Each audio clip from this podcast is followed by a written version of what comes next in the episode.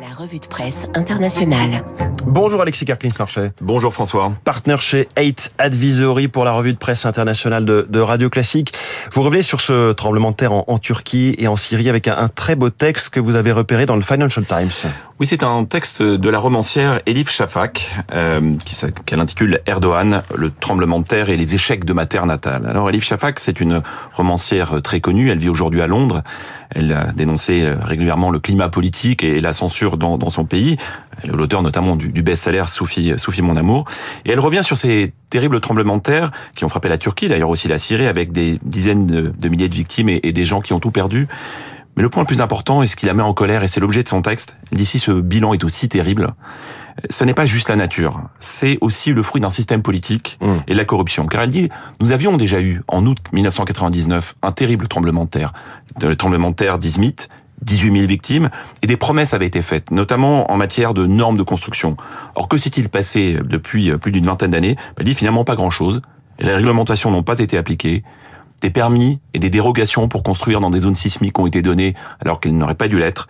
Des fonds ont été levés, des impôts ont été levés. On ne sait pas où les fonds sont passés, où les financements sont passés pour justement euh, prévenir de nouvelles catastrophes. Et donc ce qui euh, met vraiment en colère Elif Shafak, c'est qu'elle dit finalement il y a une corrélation entre euh, le manque de démocratie et le niveau de destruction et de souffrance qui suivent un, un désastre naturel. Oui. Car il y a au moins en démocratie, le pouvoir doit rendre des comptes et les citoyens peuvent savoir où passent les financements publics et là, rien. Et ce qu'elle dit, heureusement, heureusement, il y a quand même une lueur d'espoir dans, dans, ce drame, c'est qu'il y a un, un, élan de solidarité mondiale qui s'est vu et qui va jusque même à la Grèce, puisque les Grecs, on le sait... Ce qui n'était pas évident vis-à-vis -vis de la Turquie. Qui oui. sont, on va dire, les ennemis, entre guillemets, mmh. de, de, la Turquie, des ennemis historiques, eh bien eux-mêmes se sont fortement mobilisés. À lire donc sous la plume d'Elif Shafak dans le Financial Times. On, on va ouvrir cette fois-ci le, le, Wall Street Journal avec vous, Alexis, pour parler de ces objets, euh, ces ovnis en quelque sorte, ces objets volants ouais. euh, pas vraiment identifié.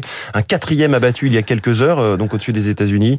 Euh, c'est la rivalité avec, avec la Chine. C'est bien ça. C'est bien ça, parce qu'effectivement, en moins de moins de huit jours, on vient d'avoir donc quatre objets euh, abattus. Alors le troisième était euh, juste avant le week-end au-dessus du Canada, donc ça mmh. concerne tous les territoires nord-américains. Surtout qu'en plus, ce sont des F-22, des chasseurs américains qui qui ont descendu le troisième, le quatrième cette nuit, là au-dessus, là au-dessus du, du lac Huron à la frontière entre les États-Unis et le Canada. Mais le vrai point, et c'est ce que dit le Wall Street Journal, ça n'est pas juste une question d'objets volants non identifiés. Oui.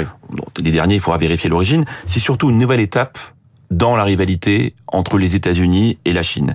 Et cette rivalité, elle monte euh, en puissance de plus en plus fort puisque le Wall Street Journal rappelle justement que ce vendredi, le département du commerce américain vient d'ajouter de nouvelles sociétés chinoises avec lesquelles les entreprises américaines n'ont plus le droit de commercer. Oui. Pourquoi? C'est bien l'enjeu de la souveraineté technologique qui est là. Euh, cette rivalité va continuer de s'affirmer. C'est sans doute un des phénomènes majeurs pour euh, la prochaine décennie. Il faut savoir que déjà depuis l'année dernière, l'administration Biden a mis en place des contrôles à l'export de technologies technologie en particulier dans les semi-conducteurs, qui pourraient être utilisés à des fins militaires chinoises. Ça, c'est vraiment un chapitre qu'on va suivre avec vous, notamment. Et donc, dans le Wall Street Journal. Et puis, le Guardian, cette fois-ci, le journal britannique, pour parler de la disparition du réalisateur Hugh Hudson, qui, qui restera dans l'histoire pour les chariots de feu, Alexis. Oui, alors, Hugh Hudson, réalisateur britannique de, de 86 ans, qui, qui disparu juste avant le week-end, et tout, le, tout ce week-end, la presse britannique et la presse mondiale a rendu hommage à ce réalisateur. On connaissait Greystoke, la légende de Tarzan, qui avait révélé notamment Christophe Lambert, ou Révolution en 1985 avec Al Pacino, mais évidemment, Hudson restera comme le réalisateur de ce film multiprimé, mythique, qui a marqué toute une génération, Les Chariots Feu, Chariots of Fire, 1981, avec en particulier cette scène légendaire de l'athlète britannique qui court sur la plage et la musique du génial compositeur Vangelis.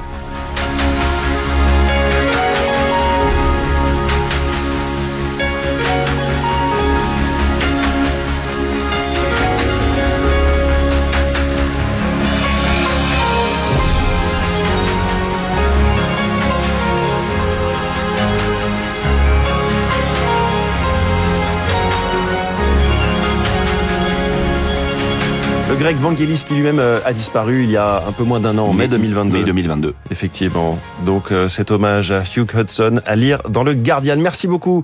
La revue de presse internationale signée Alexis Karklin. On se retrouve vendredi. Bonne semaine. Bonne semaine.